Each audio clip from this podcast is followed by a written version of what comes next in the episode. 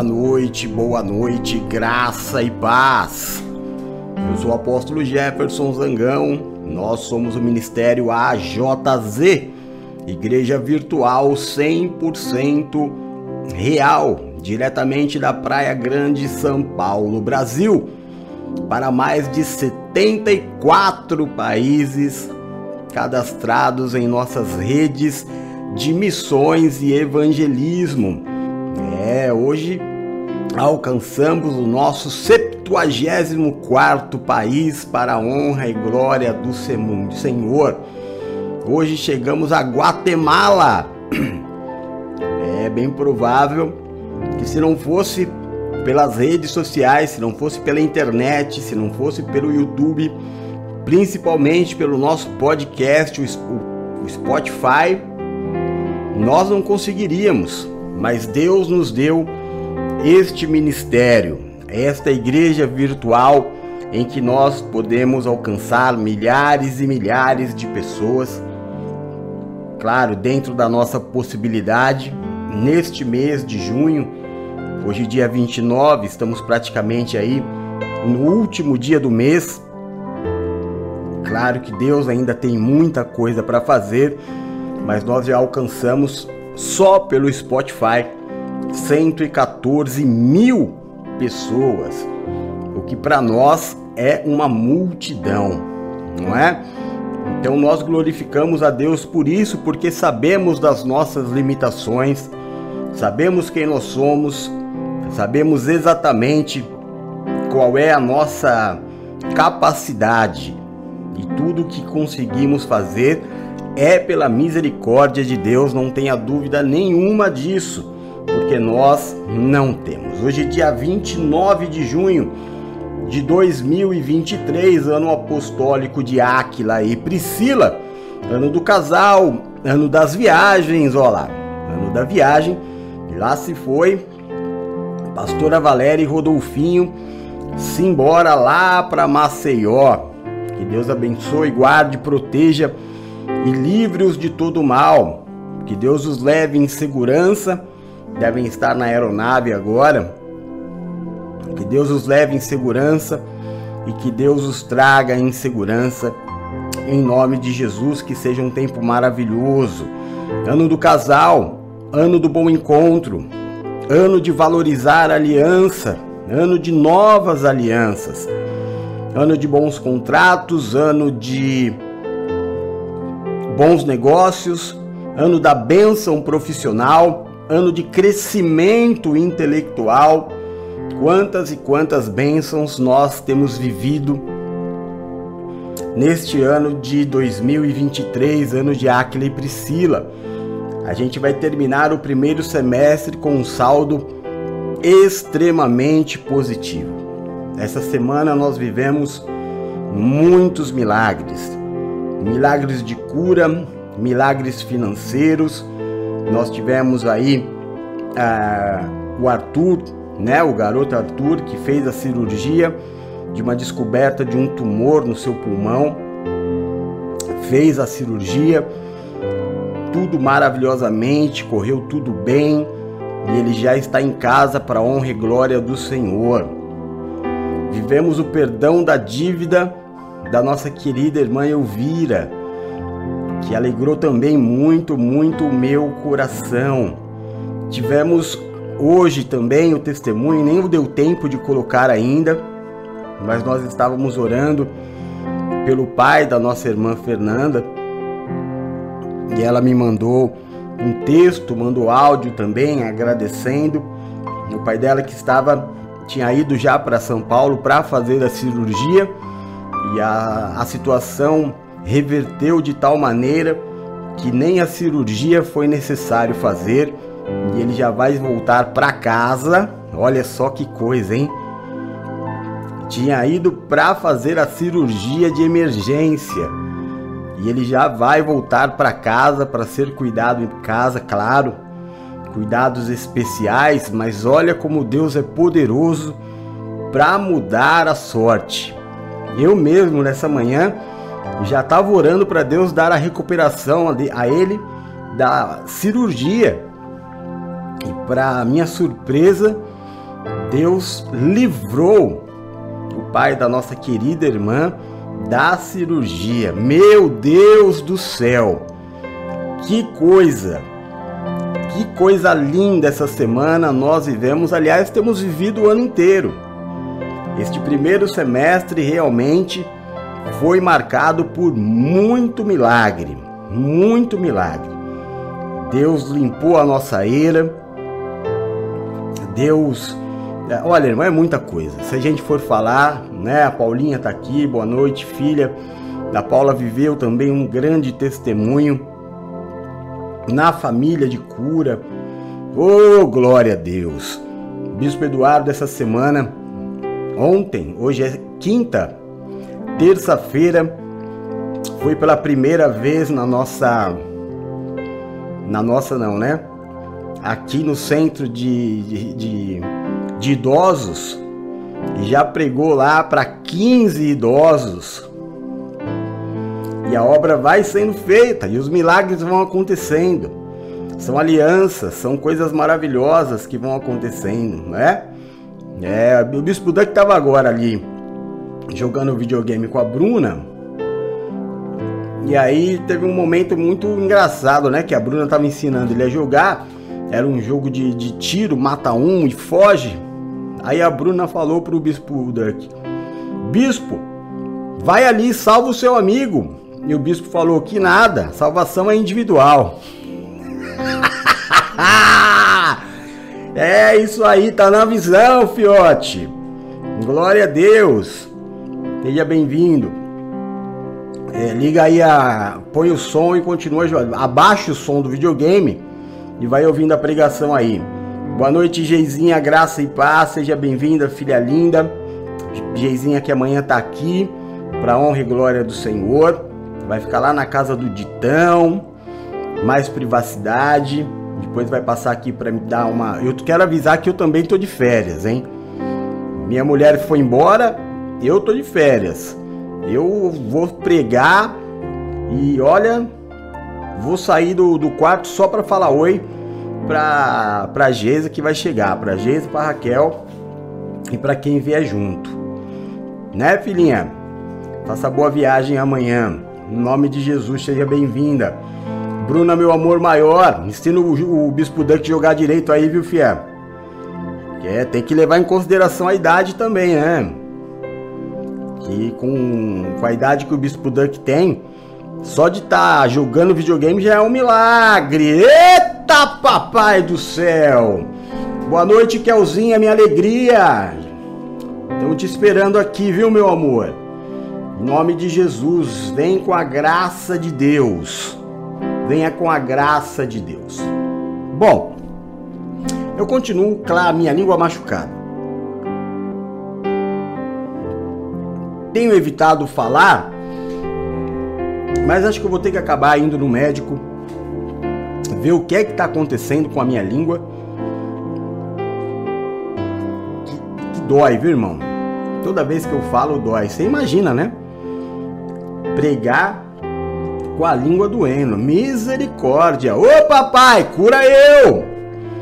Nome de Jesus, a tua graça me basta, né, Senhor? É isso aí, vamos. A gente não procura a melhor ocasião, a gente faz do jeito que dá para fazer. É assim que Deus se alegra, que a gente entregue para ele em espírito e em verdade bastante frio aqui no litoral hoje. Virou o tempo. Meu Deus do céu! Hoje, a Raquel traz bru, como diz, diria o outro, traz a brusa. Traz brusa, traz cachecol, porque olha, agora a noitinha esfriou pra valer. Então vem preparado, traz os cobertor. Ó, Jesus, hein? Bênção de Deus. Bom, é, hoje nós temos o culto da noite comigo. Amanhã, às 6 horas da manhã, eu estarei fazendo a oração. Tem sido uma grande bênção. É, a oração da manhã, ela nos trouxe um crescimento gigantesco no podcast. Nós chegamos esse mês só de podcast a 114 mil visualizações é, no Spotify. Benção, Spotify e outras ferramentas de podcast, né? Olha a estratégia que Deus nos deu do culto da manhã e foi até, aliás, o culto da manhã não, da oração de consagração do dia pela manhã, que nos levou até Guatemala. Nós estamos hoje com hoje, né? Faltando um dia para terminar o mês. Eu acredito que seja o último relatório. Então, provavelmente vamos fechar o mês só de podcast com 114 mil visualizações, sendo que mais da metade disso são das orações diárias às seis da manhã. Que grande bênção! Deus é bom o tempo todo e o tempo todo Deus é bom. Amanhã nós temos também, depois do depois da oração das seis, nós temos a Santa Ceia do Senhor online. Amém? É, você pega aí o seu pãozinho, pega o seu suco de uva, se você não tiver, você improvisa aí alguma coisa. Se bem que ainda dá tempo de você é, preparar tudo, né? Para fazer a ceia. Faça a ceia, unge a sua casa e prepare a entrada um novo semestre. É o fim de um ciclo. Está se encerrando um mês se encerrando um semestre, iniciando um novo mês e iniciando um novo semestre. E que ele seja tão repleto de bênçãos e milagres como foi o primeiro semestre. Amém? Então você fica aí posicionado. No sábado, provavelmente eu faça encerramento do, da semana, senão o bispo Duck vai fazer, né? E no domingo nós já começamos com o nosso com a nosso jejum do mês. Domingo agora já é o primeiro domingo do mês de julho. Dia 2 de julho, não é? Domingo dia 2 de julho, nós começamos já o nosso jejum, o primeiro jejum do mês, aliás, do segundo semestre. Então, vamos que vamos Vamos para cima. Deus tem nos honrado e a gente tem vivido as vitórias do Senhor. Boa noite, Carlão. Ó a intimidade já em Carlos Antônio. Boa noite, Carlão. Seja bem-vindo, irmão querido, em nome de Jesus. Vamos ao culto então? Vamos é, só abrir um parênteses aqui. É, ontem nós, nós temos tido cultos maravilhosos aqui na Praia Grande desde o primeiro dia, né?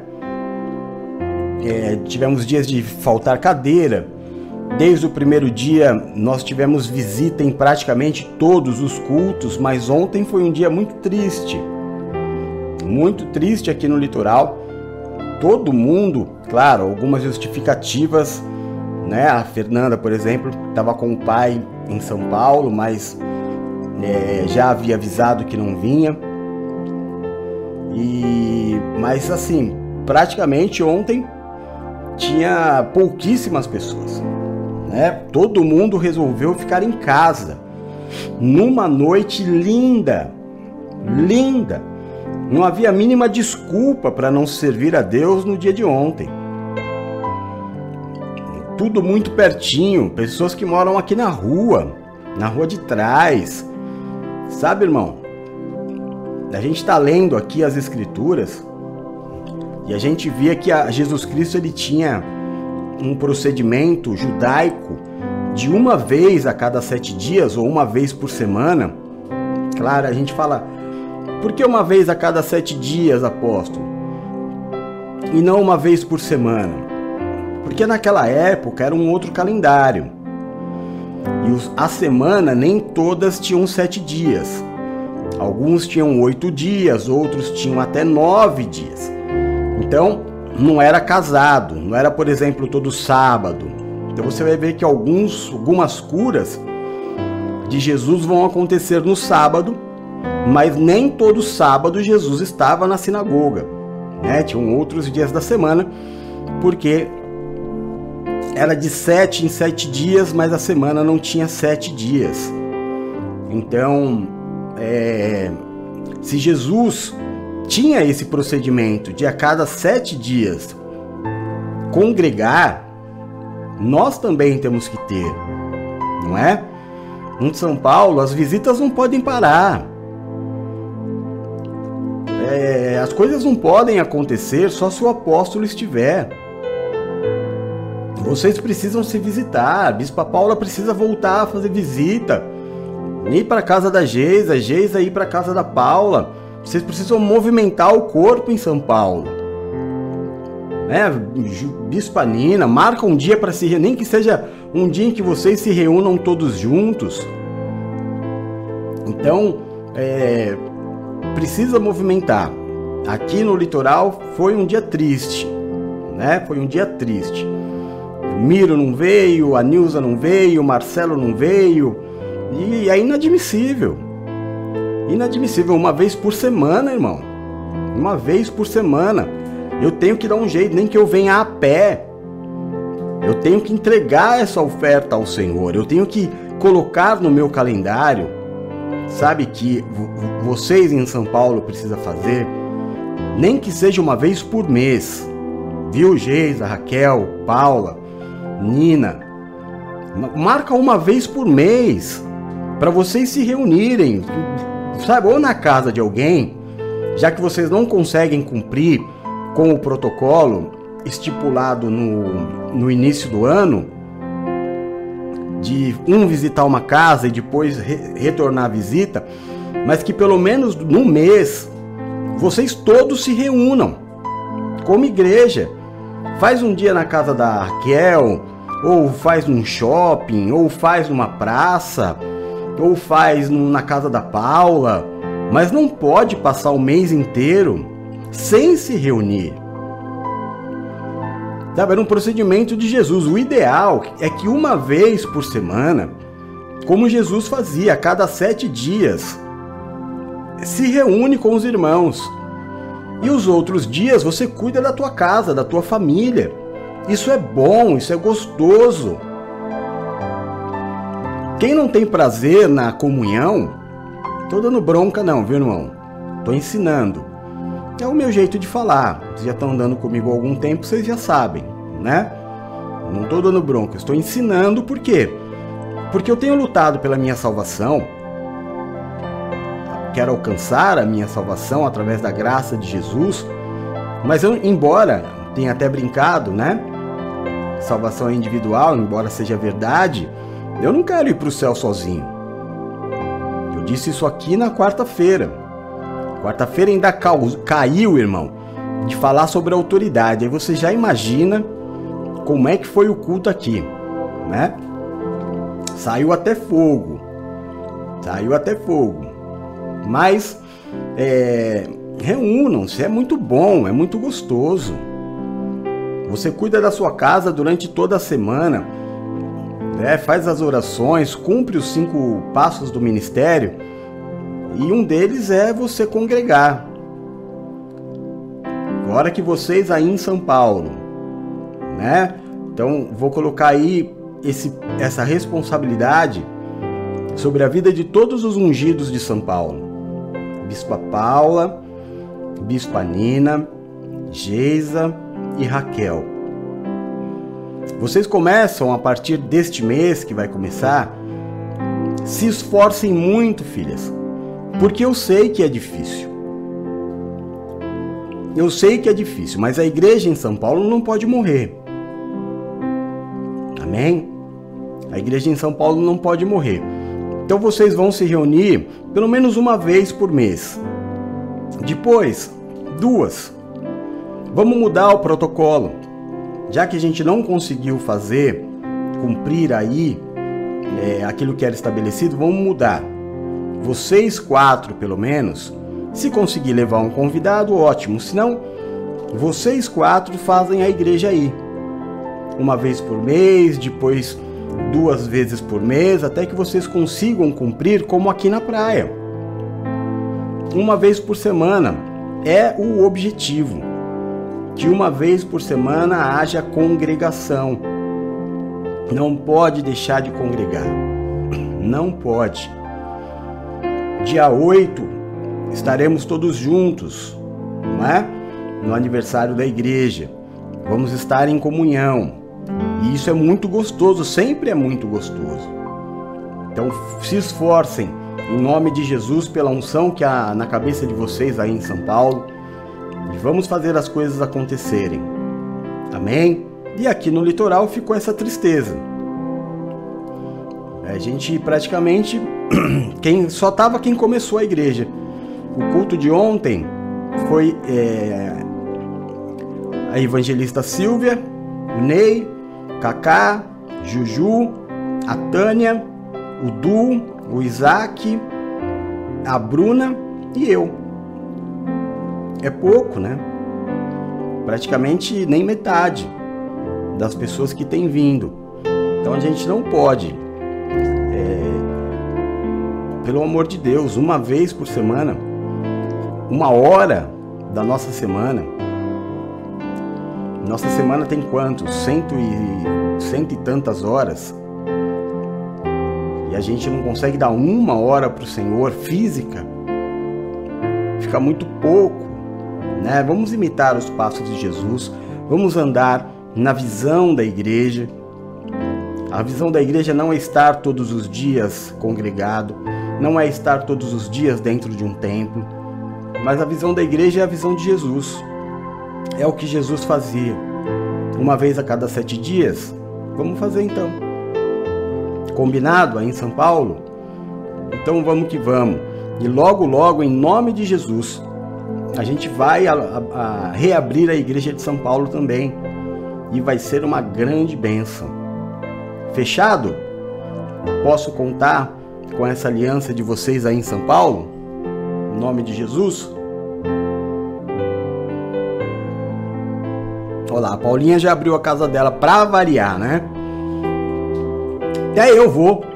Porque quando é na casa da Paula tem comida que não acaba mais. Eita, papai, que saudade, viu, Paulinha? Meu Deus do céu. Que saudades. Vamos lá? Vamos à palavra, vamos à leitura da palavra. Para quem está sem Bíblia, lembra que aqui embaixo, na descrição do vídeo, está toda a palavra, tá? Para você acompanhar. Então vamos lá a cura da sogra de Pedro. As notícias a seu respeito se espalharam rapidamente por toda a região da Galileia. Logo que saíram da sinagoga, foram com Tiago e João à casa de Simão e André.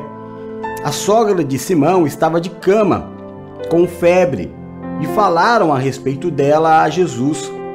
Então ele se aproximou dela, tomou-a pela mão e ajudou a levantar-se a febre a deixou e ela começou a servi-los.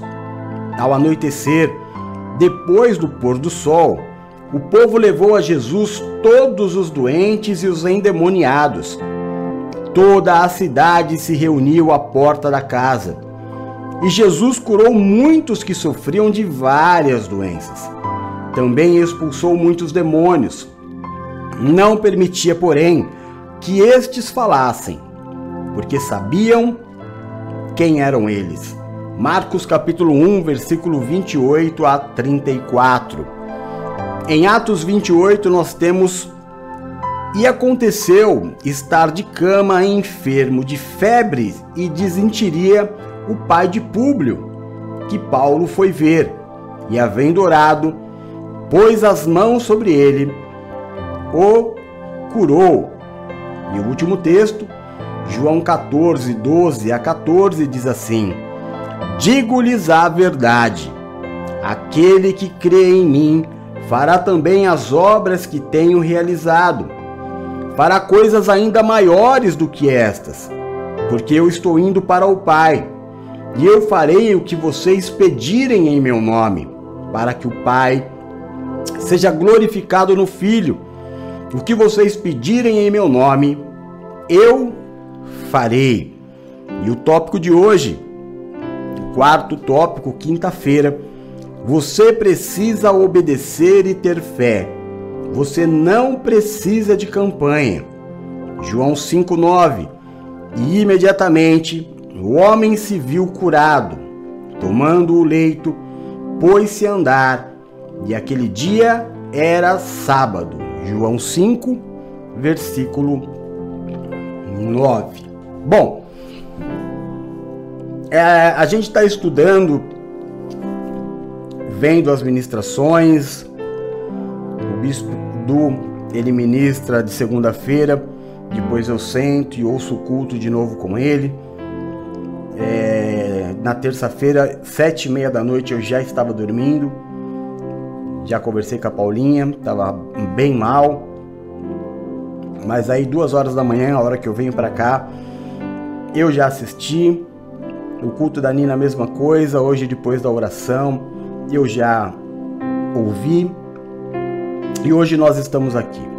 Então, muita coisa já foi dita sobre este milagre de Jesus, que é a cura da sogra de Pedro.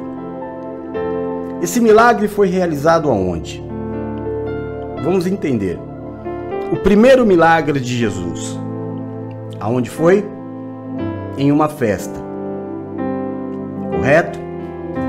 Estão lembrados? O segundo milagre de Jesus foi a cura do servo do centurião. Aonde foi? Na rua. Qual foi o terceiro? E agora? Esqueci. Bom, eu sei que agora nós estamos no quinto milagre. E é, a gente teve a cura do endemoniado, foi o quarto, dentro da sinagoga. E agora, a cura da sogra de Pedro na casa de Pedro.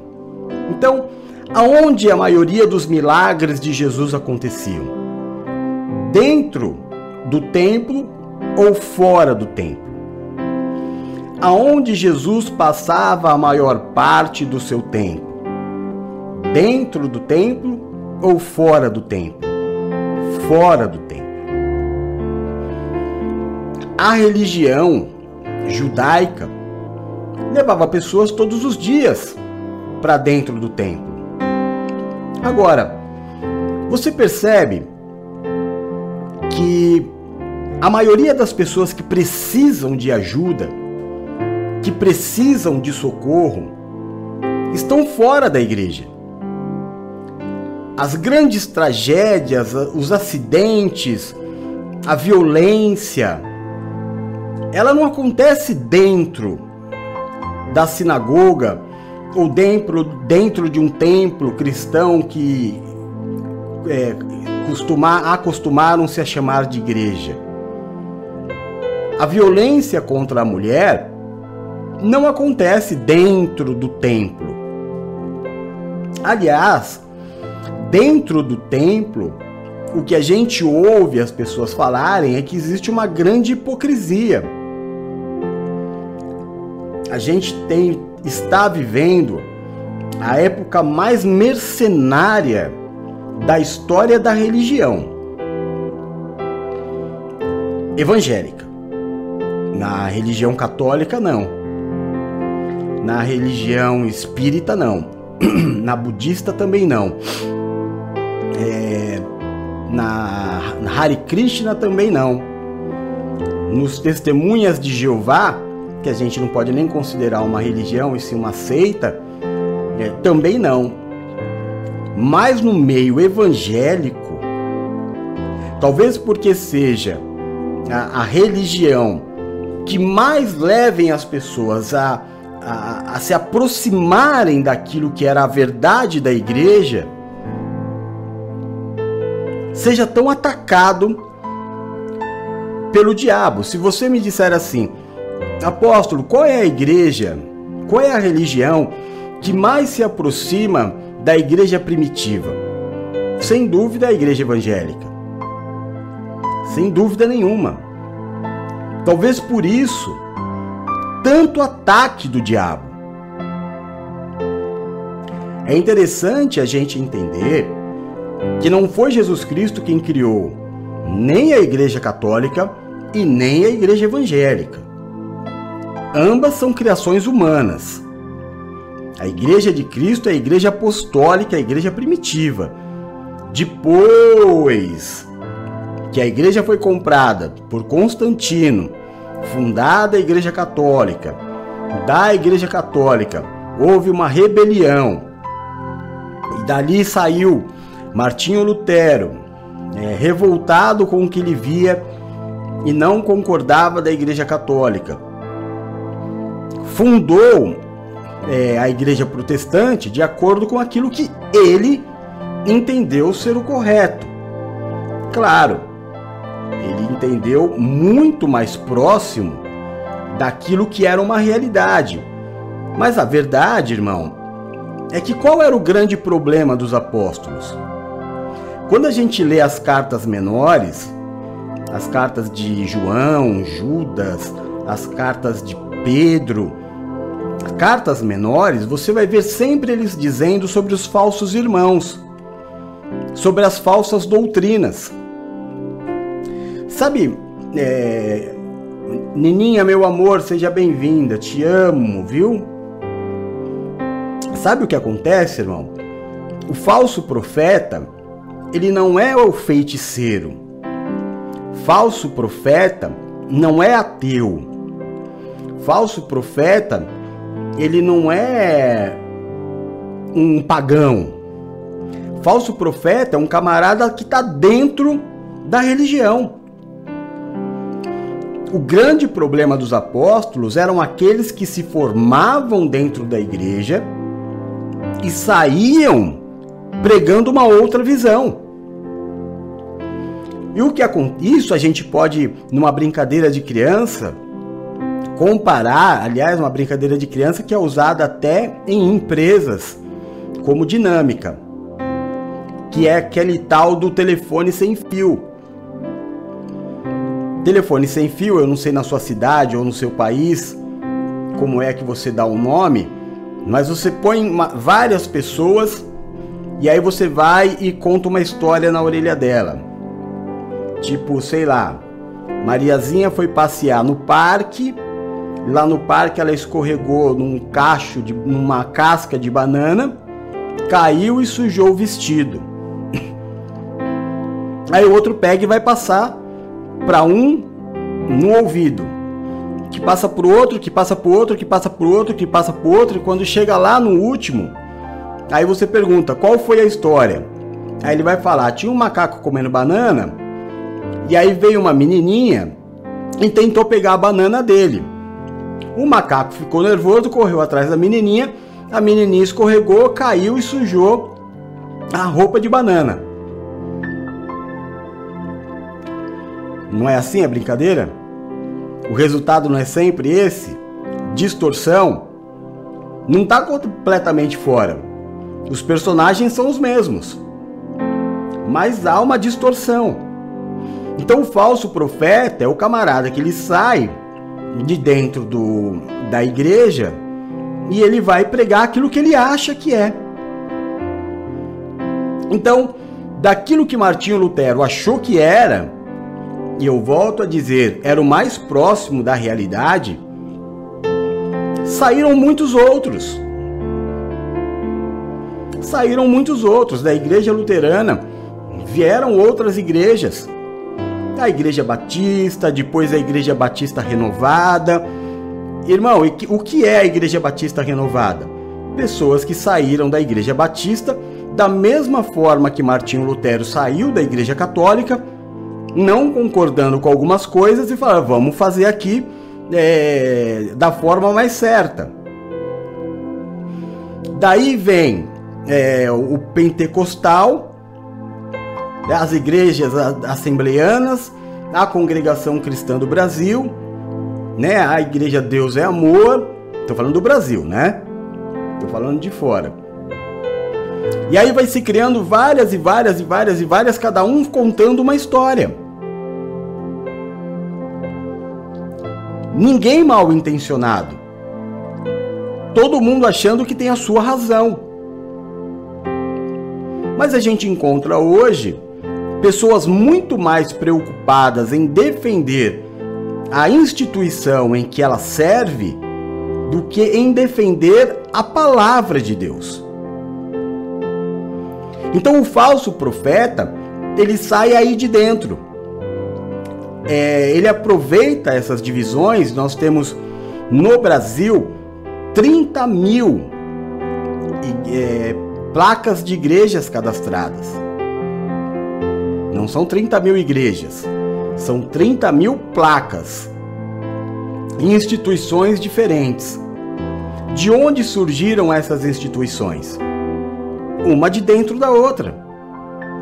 Se a gente pegar grandes igrejas do Brasil, a gente vai ver o Edir Macedo sair da igreja em que ele estava, montar uma igreja junto com o seu cunhado, se eu não me engano, genro, cunhado, o R.R. Soares.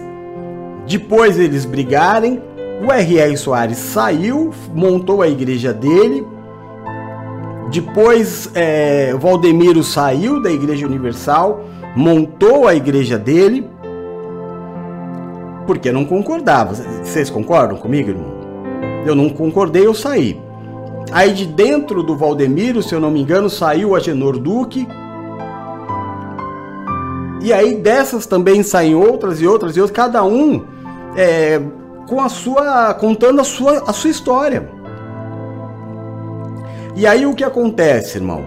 Como é muita história contada, você vai ver pessoas dizendo: "Ah, o Antigo Testamento não, não existe mais". Não é que o Antigo Testamento não existe mais. É que o Antigo Testamento se cumpriu. Mas as leis não deixaram de existir. Aí você vai ouvir pessoas dizerem assim: ah, o véu se rasgou e não há mais necessidade de se congregar. Mas espera aí, foi o próprio Senhor Jesus quem fundou a igreja.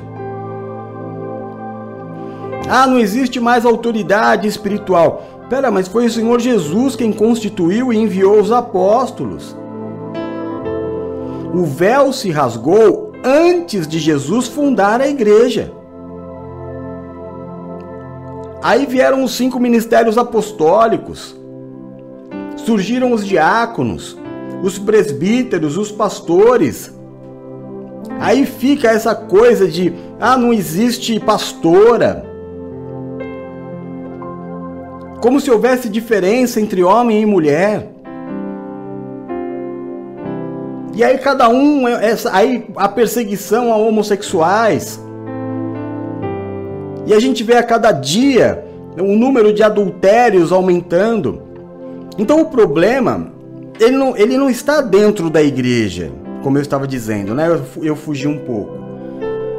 O problema da, por exemplo, da violência contra a mulher está dentro da casa dela.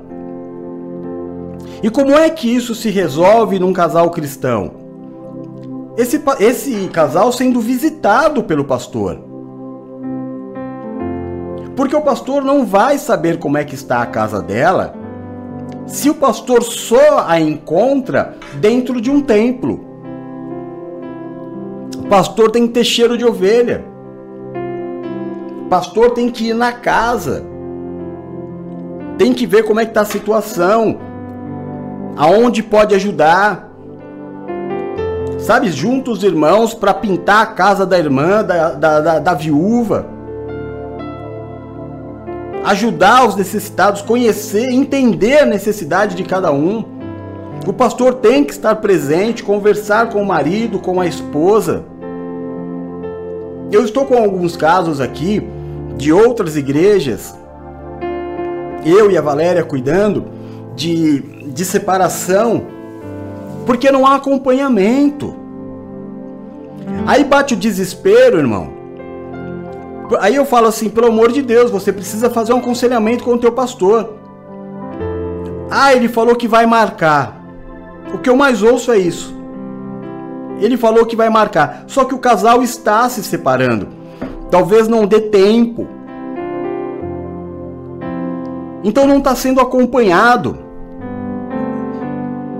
Então não é dentro do templo, é na casa.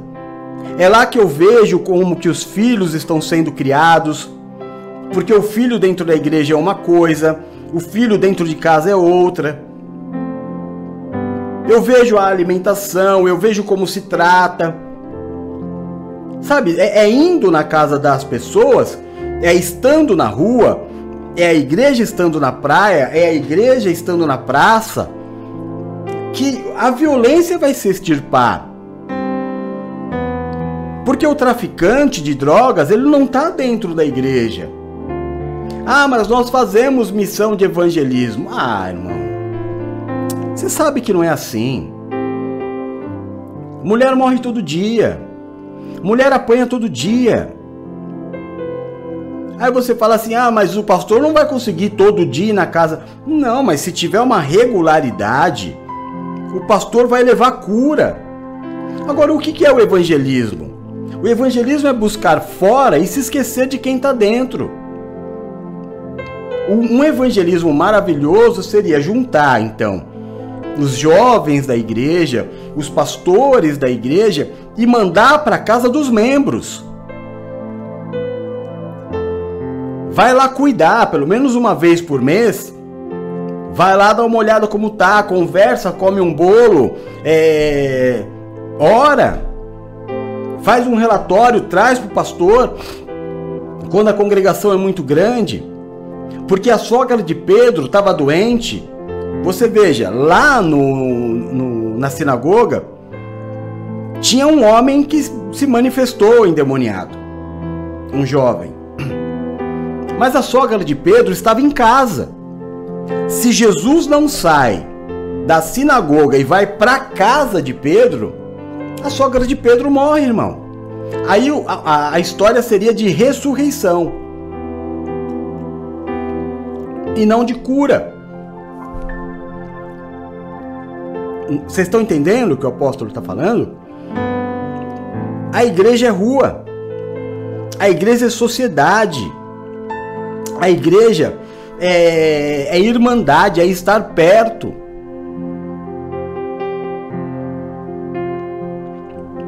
As minhas ovelhas mais próximas são o Ney e a Silvia.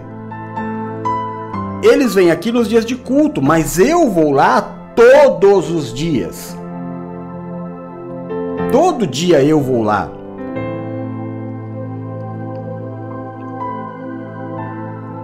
Então nós, como igreja, precisamos entender, olha os milagres de Jesus. Não aconteciam dentro do templo. Até aqui nós estamos no quinto. Quatro milagres foram fora. Um foi dentro e vamos ver até o final, entender quantos milagres foram feitos dentro do templo. As pessoas estão precisando da igreja fora. Sabe, é, hoje eu peguei um áudio de um pastor, um pastor me enviou, né? O rapaz mandou para ele, é, estou com a agenda aberta você já viu isso? Estou com a agenda aberta. Irmão, fazer ministério itinerante é uma benção. Mas houve essa. Mandou para o rapaz e para o pastor, meu amigo, apóstolo, né? E falou para ele: Olha, é, eu tô com a minha agenda aberta, não te interessa fazer um evangelismo? Ele falou assim: Não, interessa. Como que é o seu trabalho, né? O que você falou? Olha, dá uma olhada numas ministrações que eu tenho na internet, eu tenho todo um roteiro aqui. E aí a gente vai fazer assim. É, são dois dias, tá? Aliás, três. No primeiro dia, a gente faz uma live, eu e você. Aí a gente, você me apresenta para o povo da igreja e eu já vou ali fazer. Você vai ver na internet como é que eu faço. Aí depois, no segundo, no, nos dois próximos dias, eu ministro na igreja. E aí a gente racha a oferta. A oferta que entrar metade, 50% fica para você, 50% fica para mim. Mas você pode ficar tranquilo, porque eu tenho as minhas técnicas. Eu sei tirar do povo. Não se preocupa, é extremamente lucrativo. Enquanto ele foi falando, o apóstolo entrou no site dele e foi vendo. Aí ele falou assim: Rapaz, deixa eu te falar uma coisa. Você já ouviu falar da graça? Você já ouviu falar é, aquilo que recebeu de graça, entrega de graça? Você é um bandido. Você é um saqueador. Você olha para a ovelha para tirar a lã. Você não está preocupado com a ovelha. Que história é essa de que metade da oferta é minha? Eu tô vendo aqui a tua live. Aí ele começou a entrar na, aonde o rapaz tinha dito para ele. Esses negócios que você tá falando aqui, tá, tá, tá, tá, tá, da, da, da, da, da, da. Que, que que é isso?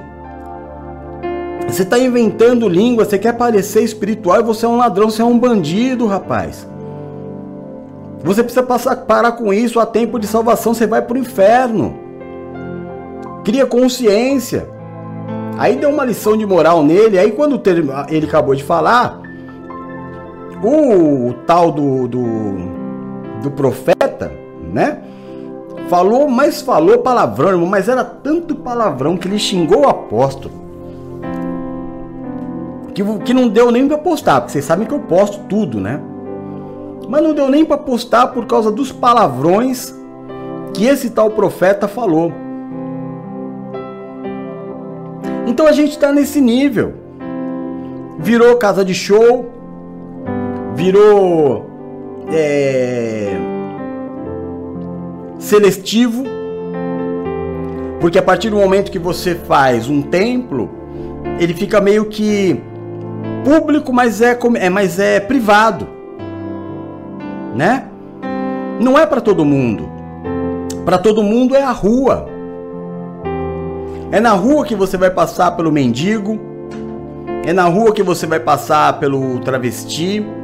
É na rua que você vai encontrar o, o, a criança de rua. É na rua que você vai encontrar todos os problemas. É aí que você é a igreja. É aí que você leva a palavra. É neste momento que Jesus ele é, fazia os milagres acontecerem e se tornava famoso. Você está entendendo o que o apóstolo está falando? Agora, nesse tema de hoje, a gente falando imediatamente a sogra de Pedro foi curada. Imediatamente, o servo do centurião foi curado. Imediatamente, o problema da água e do vinho foi resolvido. Agora, na religião, porque a ideia é levar o povo todos os dias para dentro do templo, porque dentro do templo, irmão, deixa eu te explicar.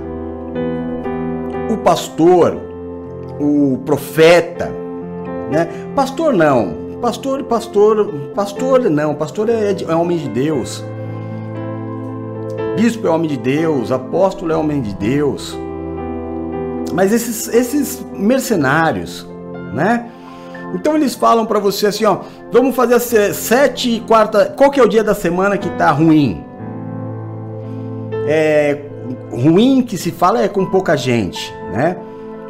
Ah, quarta-feira tem pouca gente, então vamos fazer o seguinte: vamos toda quarta-feira trazer uma banda, porque aí a gente vai atrair pessoas por causa da música. A gente traz uma banda famosa, um cantor famoso toda quarta-feira. Aí o culto começa a encher de gente. Qual é outro dia da semana que tá ruim? A quinta. Quinta-feira. Então vamos fazer uma campanha. Quinta-feira, toda quinta-feira então vai ser, vai, vão ser campanhas. Sete quintas-feiras da libertação. Sete quinta-feiras do milagre.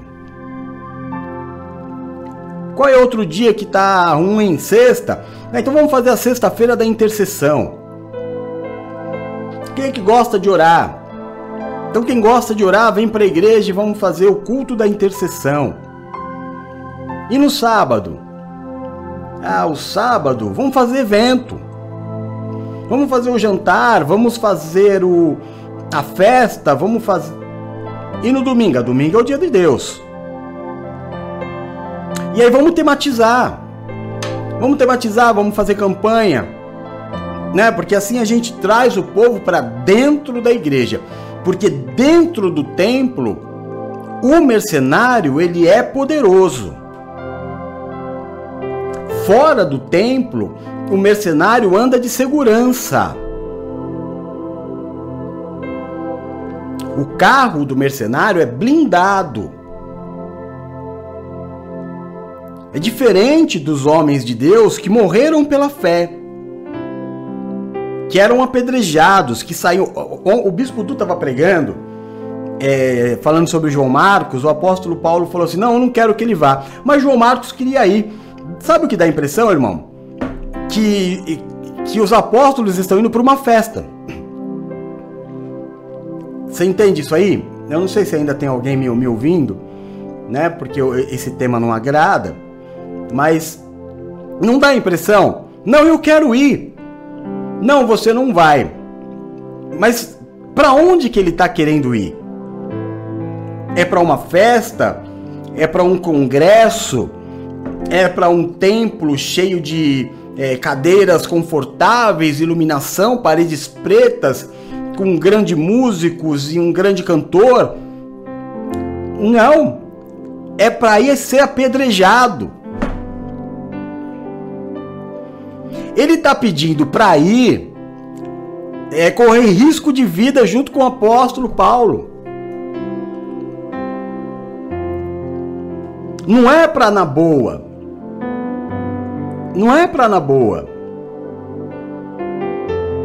E não é assim, você paga a minha, eu vou. Ou quando eu tiver condição, eu faço. Está entendendo? Hoje é assim. Você vem pregar aqui na igreja, irmão? Vou. Mas só se eu ficar em tal hotel. Se você me pagar o almoço, não é? Se você me pagar a estadia, a alimentação, a minha ida, a minha volta. É muito diferente do que a igreja é, de verdade. Claro que um irmão deve ajudar o outro. Se eu vou convidar a Bruna para vir pregar, né, a Bruna, vamos imaginar que ela mora em São Paulo, e ela vai vir pregar aqui na Praia Grande, eu tenho condição, a minha obrigação como irmão é suprir as necessidades dela. Ela não precisa nem pedir. Eu estou te convidando, eu vou pagar para você. Pode vir tranquila, só vem. Só vem. Por quê? Porque eu tenho condição. Agora, se eu não tenho condição, é porque não é hora ainda de chamar ninguém. Ah, apóstolo, mas sabe o que acontece? Deixa eu te explicar. É que o povo gosta quando vem gente de fora. Eu sei, irmão. Então você ora para que Deus envie pessoas de fora que venham abençoar a obra. Agora, se para trazer alguém de fora você vai ter que arrancar a, a como é que fala? A lã da ovelha para dar para ele, você está errando.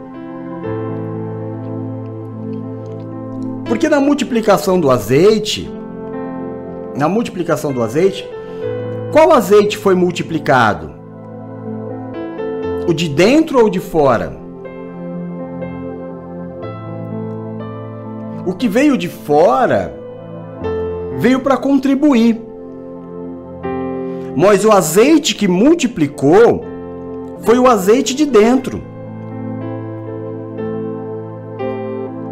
Então, de vez em quando é bom trazer azeite de fora para contribuir com o azeite de dentro, mas o azeite de fora não pode ser principal. Eu não posso depender do azeite de fora. É o azeite de dentro que tem que multiplicar. Irmão, se o azeite de dentro da tua casa não multiplicar, não adianta multiplicar o de fora. Se você não colocar a tua casa em ordem, se marido não for marido, se esposa não for esposa, se filho não for filho, Se servo não for servo, se pastor não for pastor, não adianta viver de aparência. Não adianta. Tudo é de dentro para fora, nada é de fora para dentro. De fora para dentro, irmão, só agressão.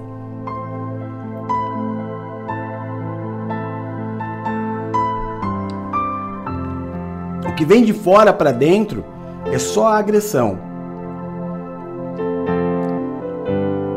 O teu amor vem de dentro, o teu carinho vem de dentro, a tua fé vem de dentro. Então, põe a tua casa em ordem. Deixa a palavra de Deus entrar. Como a maioria talvez esteja fazendo agora. Você colocou o fone de ouvido, hoje não é domingo, hoje não é dia principal, hoje é dia de alimento, pois o fone de ouvido e tá aí fazendo as suas coisas e ouvindo o apóstolo falar, ou tá jogando videogame e baixou o som e colocou e tá aí a palavra entrando na sua casa, ou você tá voltando para casa com fone de ouvido, ouvindo a palavra sendo abençoado, é assim. Domingo é o dia que a gente para tudo, porque é o dia de Deus desliga a televisão, desliga o rádio, é, chama a família, ou vai para o quarto e fecha a porta. É o momento de comunhão. Mas hoje é alimentação, hoje é alimento. Então qual é o sentido, irmão? De eu pegar você hoje, tirar você da sua casa e te trazer para dentro de um templo?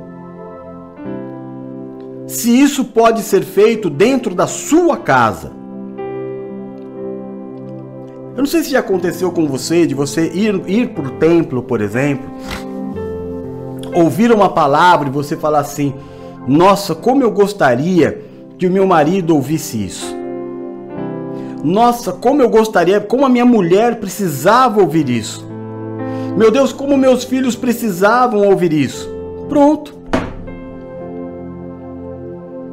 A palavra está sendo enviada para dentro da tua casa a sua casa vai sendo edificada. Você consegue entender o que o apóstolo está falando? É por isso, irmão, que cada vez mais os templos são verdadeiros shopping centers, mas a tua casa não é. É por isso que a casa do teu pastor é maravilhosa e às vezes tem duas, três, até fora do país e a, a tua não é. Talvez a minoria seja, porque sempre foi.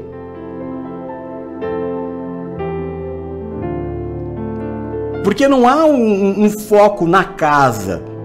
Porque não há um foco no problema. Nós precisamos fazer a igreja estar na rua e daqueles que nós encontrarmos na rua, a gente convida para a cada sete dias estar no templo. Amém? Porque se Jesus não vai para a casa de Pedro, a sogra morre. Porque se Jesus não está na rua, o centurião eu ver o servo dele morrer. Porque se Jesus não está na festa, né? Se Jesus não está na festa dos judeus que estavam lá tomando vinho,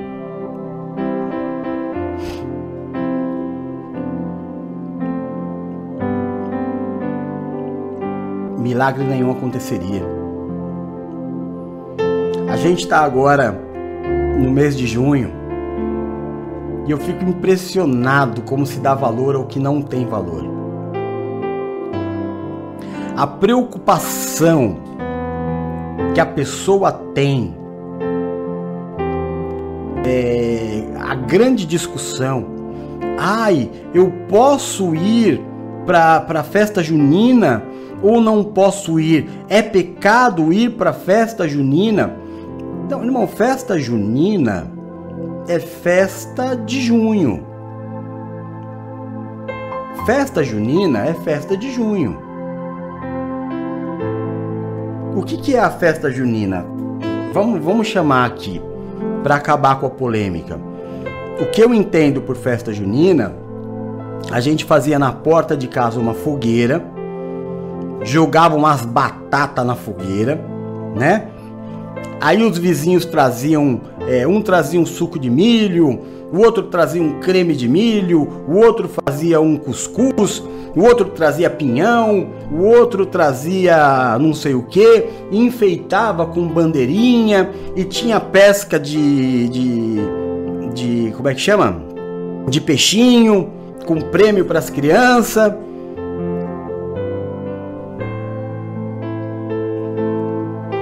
Pode ou não pode, apóstolo? Posso participar de festa junina ou não posso, apóstolo? Eu acho que você está confundindo com quermesse, que é a festa junina. É... Como é que eu vou te falar? A festa junina da Igreja Católica, que comemora o dia de São João, o dia de São Pedro né? Que comemora. E é uma data típica do catolicismo que é o que formou praticamente todos nós. Aí você fala, então, apóstolo, na quermesse eu posso ir? Lá, quem mora na Zona Leste de São Paulo, eu acho que a festa junina mais famosa é a festa do Santo Antônio, não é? Do Colégio Santo Antônio, lá no, no Tatuapé. Eu cheguei aí umas duas vezes. Irmão, é, aí você vai de acordo com a, a orientação do seu pastor. Você conversa com ele. Porque se tiver uma festa junina no, tem, no, no, no, centro de Umbanda, você vai? Ah, eu gostaria de ir. Eu acho que não tem problema. Se gostaria de ir, então você vai, conversa com o seu pastor e ele vai te dizer que você pode ou que você não pode, ou que você deve ou que você não deve. Porque aí sim a gente está tendo uma movimentação espiritual. Amém? Aí está tendo uma movimentação espiritual. Agora, da festa junina que eu conheço, embora tenha sido criado dentro da Igreja Católica, aceitei Jesus dentro da Igreja Católica com 6, 5, 6 anos de idade. Foi lá que eu conheci Jesus, tinha aulas de religião. Nas quermesses mesmo, irmão, eu, eu acho que eu devo ter ido umas duas. Mas nas nas festas juninas da rua que a gente fazia, era maravilhoso. E não tinha absolutamente nada de espiritual. Nada. Nada. Aliás, irmão, a gente nem nem com a gente quando era moleque, a gente não tava nem é, é, nem sabia que tinha alguma coisa a ver. Ah, dia de São João, tá bom. Não sei nem quem é São João. Você está entendendo que não tem? Algumas coisas são mitos, mas sim, você deve obedecer à doutrina da tua igreja.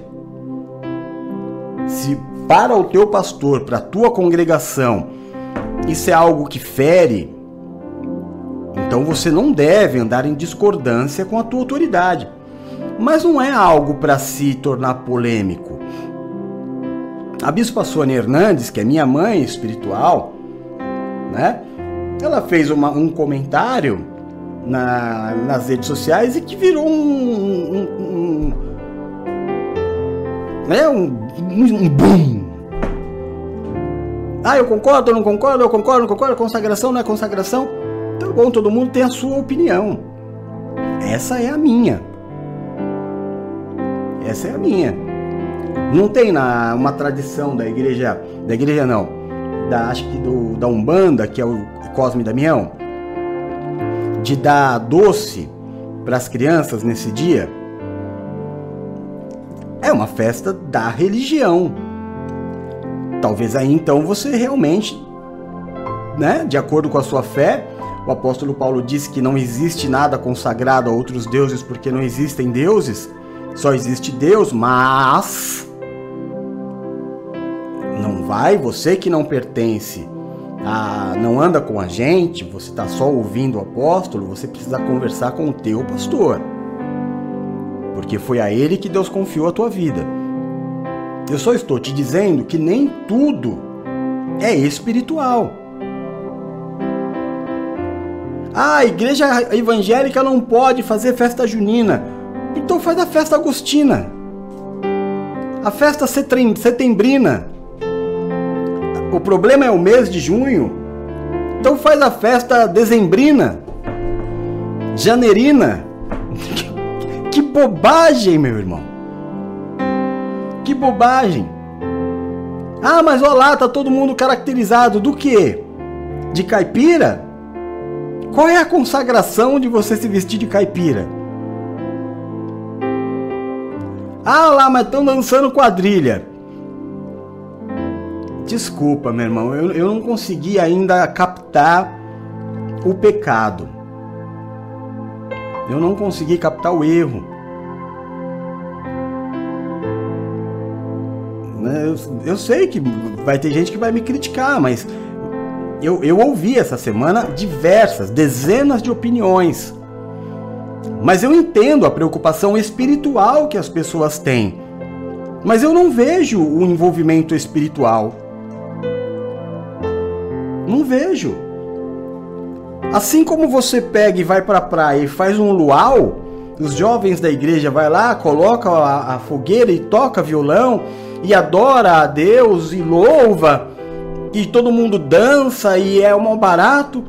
Qual é o problema de fazer a mesma coisa na minha visão? Não sou dono do evangelho. Tô falando isso para aqueles que andam comigo. Qual é o problema de você estar tá vestido de caipirinha, né? Fazer de conta que tem um bigode. Eu lembro que a gente, né, rabiscava um bigode aqui. E tinha até uns, uns chapéu que já vinha com trancinha para as meninas.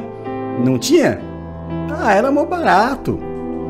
Não tinha absolutamente nenhum momento em que se parava para rezar ou para falar. Não, irmão, era, era comer a noite inteira e ouvir música que às vezes não tinha nada a ver com a festa junina, né?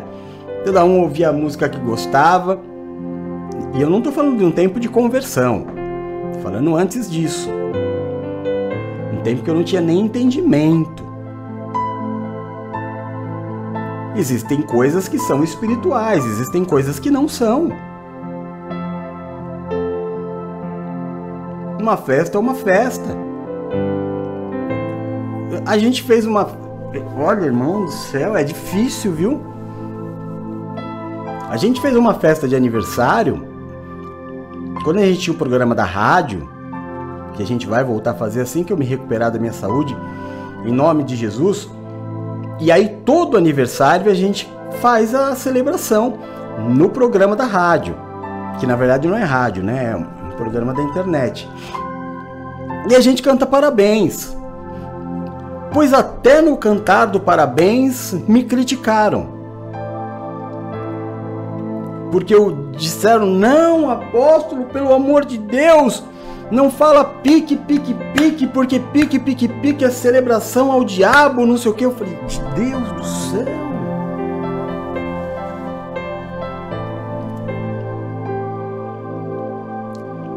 Tinha uma, tinha uma, uma banda muito ruim até, que fez sucesso de uma música só. Não tem um monte de cantor e banda que vive do sucesso de uma música só?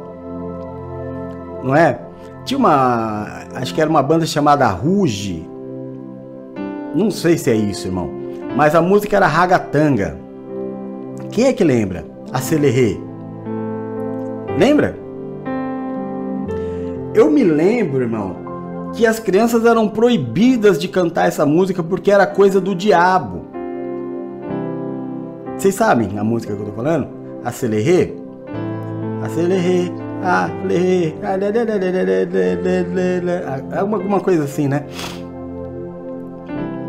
Aí você pega a música de verdade e você você vai ouvir o que, que a, a letra diz. Que tem um rapaz que ele, ele liga pra rádio e ele pede uma música. Você viu que depois disso é, surgiram uma série de, de, de piadas e memes. Não sei se você já viu. A pessoa liga pra rádio e ela fala assim: Ah, eu queria ouvir a música tal. Aí o, o, o, locutor fala: Mas essa música não existe. Aí ela pega e canta um pedaço da música. Aí ele fala: Ah, tá, deve ser essa daqui. Depois dessa música ragatanga, vieram esses memes e essas piadas. Por quê? Porque essa música conta a história de um rapaz que liga para a rádio e pede para ouvir uma música. Aí pergunta para ele qual é o nome, ele fala: "Eu não sei, mas é uma música que fala acelerê, Existe essa música. Né? Mas é completamente fora desse ritmo que ele está cantando. Mas a graça da música, como todas as outras piadas fizeram é, sucesso, fazem até hoje, é porque ele pede a, a letra da música, ele pede para tocar uma música que ele não sabe o nome e ele canta tudo errado. E aí falavam que não, isso era uma invocação do diabo. Que... Ah, irmão. E, e, tinha a, aquela outras pessoas também. A gente saiu um pouco do tema, né? Quero te pedir perdão. Mas eu me lembro uma vez que falaram assim: é, apóstolo, é, é verdade que se ouvir o CD da Xuxa ao contrário, você ouve o, a voz do demônio? Falei, olha, minha irmã, eu nunca fiz isso não. Mas eu acho que alguém que compra um CD para ouvir ao contrário tá endemoniado. Porque eu não sei nem como é que dá para ouvir um CD ao contrário. Se fosse disco, até dava, né? Que a gente punha a mão, igual uma picape de, de, de DJ, DJ Rock sabe bem disso, e aí eu rodo para trás. Mas como é que roda um CD para trás? Pra ver o demônio falando. Ah, irmão,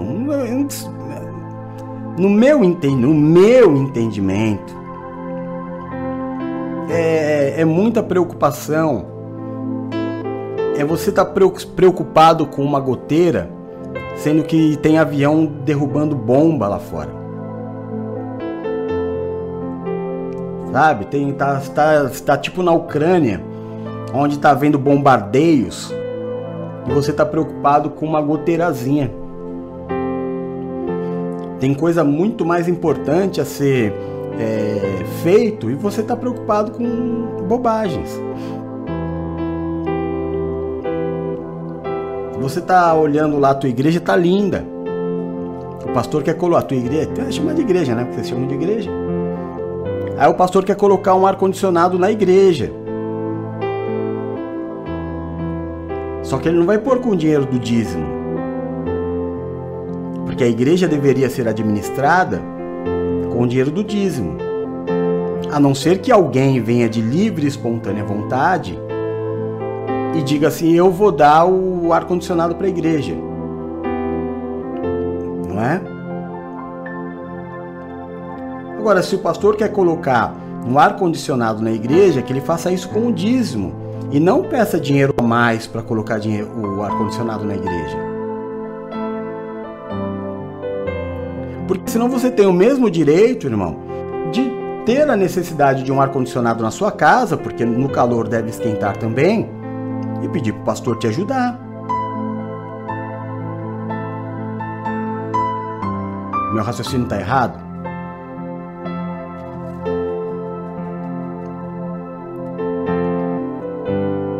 A igreja é um relacionamento, é convivência.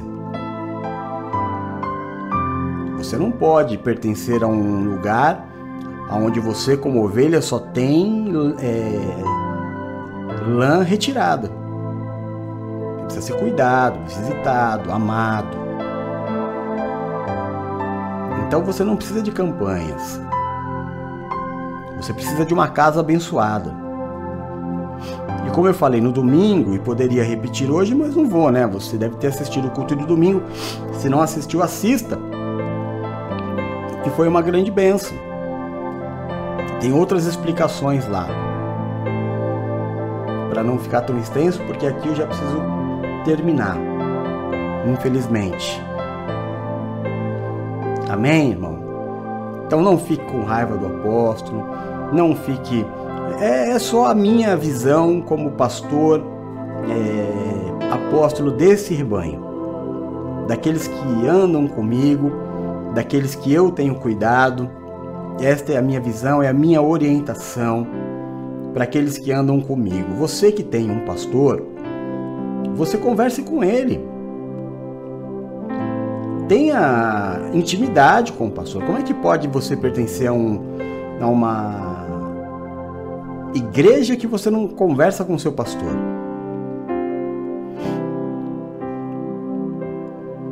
Um rapaz que ficou com raiva de mim, óbvio que eu não vou citar o nome dele, mas ele sofrendo preconceito por causa da orientação sexual dele, e ele já está até liberto disso. E ele passando por algumas dificuldades me chamou. Aí eu conversei com ele como amigo, mas aí ele começou a me fazer perguntas espirituais. E eu falei: "Meu irmão, eu não posso te falar. Porque você tem pastor." Ele falava comigo todo dia. E eu falava, procure o seu pastor, conversa com ele. Ele fala, ah, mas eu já sei o que ele vai falar. Eu falei, ainda assim é o teu pastor. Teu pastor não te recebe, então você não é ovelha. Vai procurar um pastor que cuide de você. Aí ele falou, não, mas eu preciso que o senhor me diga, o que, que eu faço? Eu falei, não vou falar. Porque Paulo me, me ensinou, o apóstolo Paulo, a não construir em cima de bases alheias. Ah, então eu não preciso mais falar com o senhor. E aí nunca mais falou. Outros casos que eu estou tratando essa semana, muito delicadamente, casos de separação, e que eu falo, olha, chama o pastor para conversar com vocês dois. E não consegue. Aí o meu coração, sabe, irmão, aperta, porque a igreja está aí para isso. A igreja não é para arrecadar dinheiro. A igreja precisa de dinheiro para viver. Para sobreviver. Não é nem para viver, é sobreviver. Se a gente não tem. Hoje, você sabe, hoje a, a Raquel fez um depósito de 20 reais para mim para a igreja, né? É o que eu vou comer amanhã. Porque normalmente é a Bispa Paula quem me abençoa, mas a Bispa Paula pagou a internet essa semana. E Deus usou a, a Raquel para que amanhã eu coloque pão na mesa. Porque a igreja, o pastor sobrevive. Eu vivo da graça de Deus. Não fica arrancando o, o lã de ovelha, não, irmão. E tô sempre presente. Sempre presente. Eu não quero dizer com isso que eu sou melhor do que ninguém, muito pelo contrário. Sou pequeno, frágil, menor dos menores, pecador. Mas eu tento fazer o certo. A gente precisa tentar fazer o certo como igreja. Amém? Eu quero abençoar a tua vida antes de terminar. Senhor Deus e Pai de amor, eu quero declarar e profetizar sobre a vida dos teus filhos. Um final de noite abençoado. Colocar sobre a vida dos teus filhos a bênção de ser igreja. Colocar sobre a vida dos teus filhos, meu Deus, a palavra de vitória Abençoar, meu Deus, a vida dos teus filhos nesta sexta-feira para que seja uma sexta-feira de milagres, de suprimento sobrenatural. Que seja uma sexta-feira de boas notícias. Que seja uma sexta-feira, meu Deus, da cura dos teus filhos. Que seja uma sexta-feira onde os teus filhos vejam a diferença daquele que serve para aquele que não serve. Que seja uma sexta-feira em que as janelas dos céus estejam abertas sobre a vida dos teus filhos. Tira, meu Deus, do caminho dos teus filhos tudo aquilo que é mal.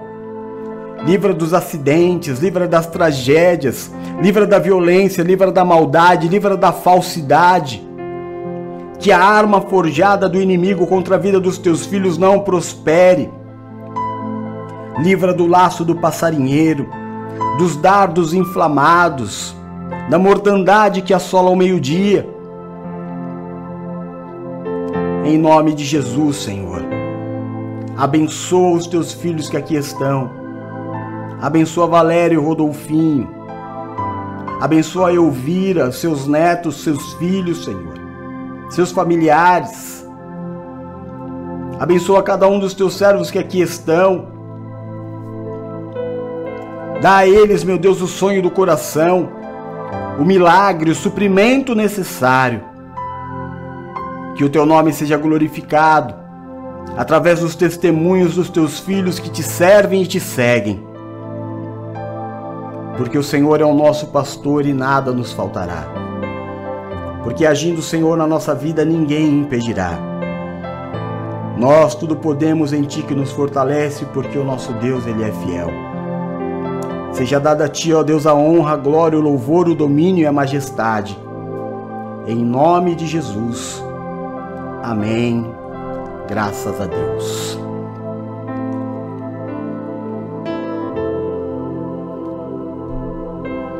Amém? Amém? Tamo na benção então? Tamo na benção, Paulinha. Bispo Dunk. Tá ajudando os irmãos aí ou tá deixando ele se livrar sozinho do, do, do tiroteio? Misericórdia, hein? Sede misericordioso. Dá a vida pela ovelha, ô Bispo Eduardo. Dá uns tiros aí no, no, no inimigo. Oxa. Geizinha linda. Até que enfim tá chegando a hora de te ver. Laurinha, meu amor. Bruna, dá jeito aí no Bispo Eduardo, ensina ele a jogar esse negócio direito aí, para ele não passar nervoso. Raquelzinha, minha alegria, te amo. Quem mais? Ah, o Carlos Antônio, querido. Car Carlão! Obrigado, Carlão, pela tua presença até agora, viu? Em nome de Jesus, Marcelo. Deus abençoe. Dá um beijo na sua mãe maravilhosa. Ah, vocês precisam conhecer a mãe do Marcelo, a irmã do Marcelo. Eita, povo maravilhoso, como diria o da Atena. Que povo maravilhoso! Maravilhoso, glória a Deus.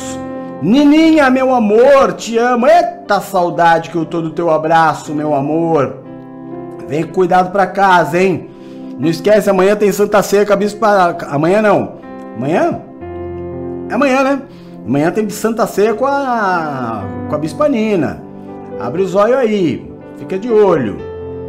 É nós. Somos nós que estamos aqui, né? Então tá bom. Então glória a Deus. Deus abençoe a todos. Orem pela minha vida, como eu tenho orado pela vida de vocês.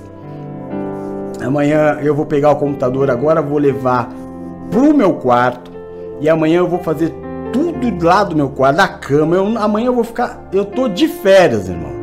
Ah, minha mulher foi viajar, eu tô de férias. Tá? Então é isso. Fiquem com Deus, eu amo vocês em Jesus. Beijo, fui, tchau!